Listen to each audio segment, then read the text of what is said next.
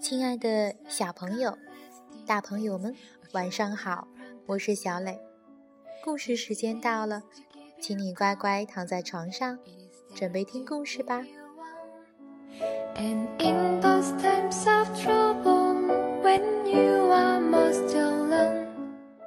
小磊知道，现在有很多小朋友在学习英文，所以今天呢，小磊给大家带来一个英文故事。名字叫做《The Very Hungry Caterpillar》，好饿的毛毛虫。今天呢，小磊还特地请了一位会讲英文的高个子叔叔，为大家来讲故事，希望对学习英文的小朋友有所帮助。好了，那我们就一起来听故事吧。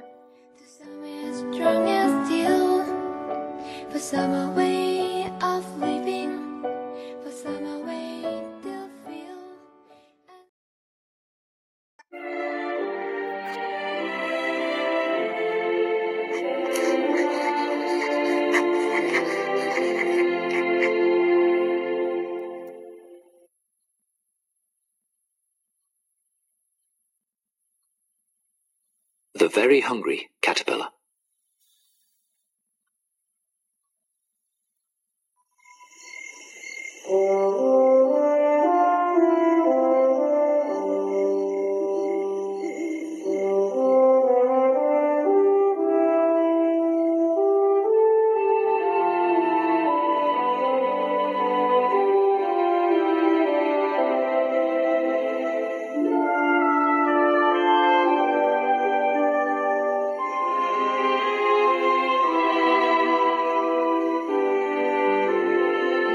in the light of the moon.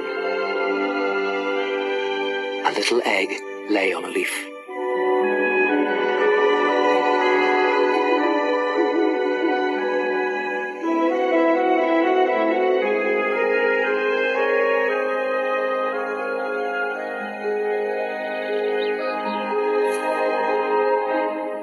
One Sunday morning, the warm sun came up and pop!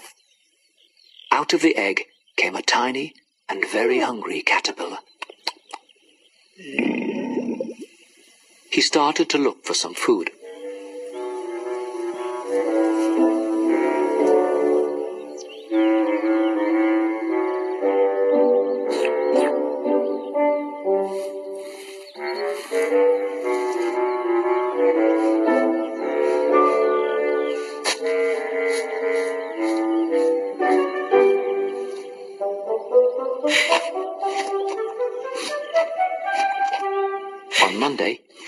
Ate through one apple.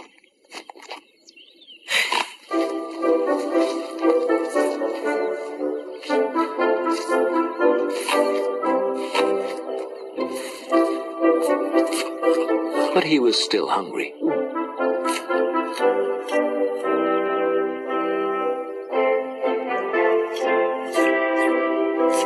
On Tuesday, he ate through two pears but he was still hungry.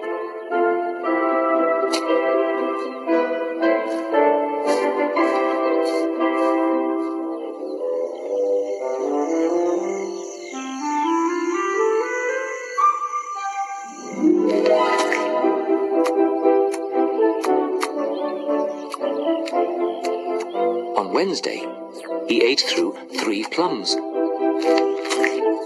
but he was still hungry.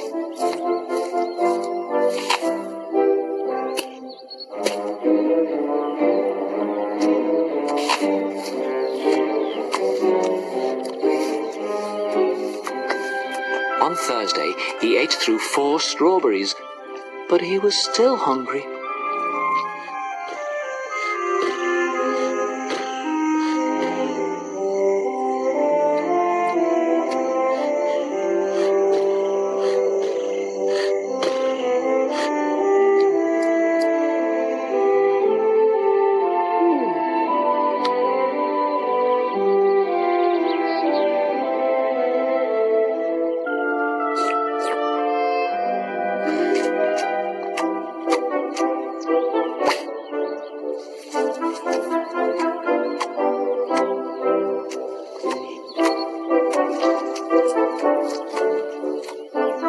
Friday, he ate through five oranges, but he was still hungry.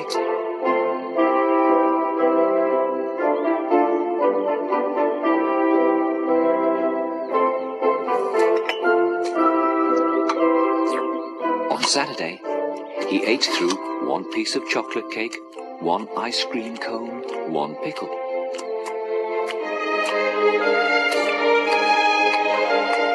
One slice of Swiss cheese, one slice of salami, one lollipop.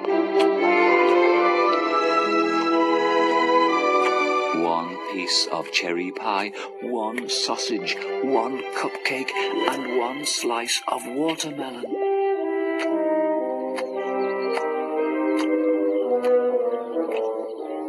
That night he had a stomachache.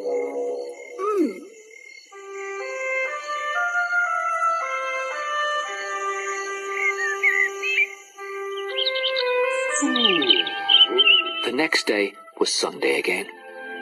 The caterpillar ate through one nice green leaf, and after that he felt much better. Now he wasn't hungry anymore, and he wasn't a little caterpillar anymore. He was a big, fat caterpillar.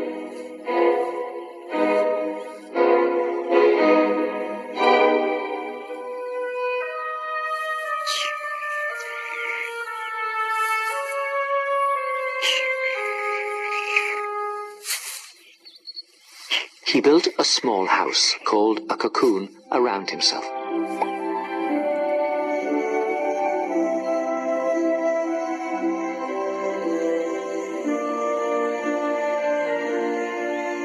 He stayed inside for more than two weeks.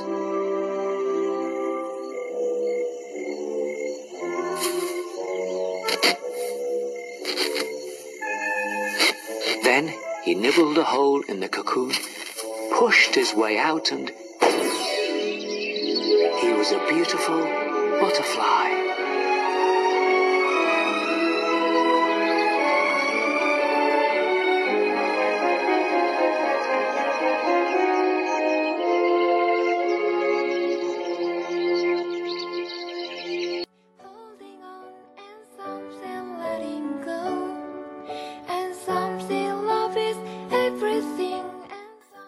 小朋友们，故事听懂了吗？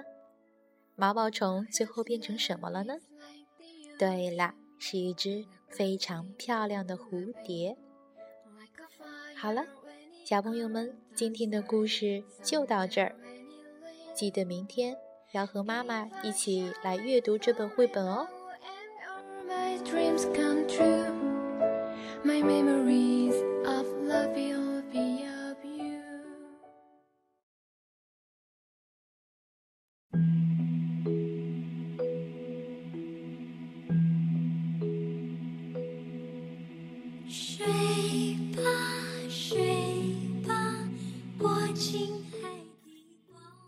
时间不早了，该说再见了。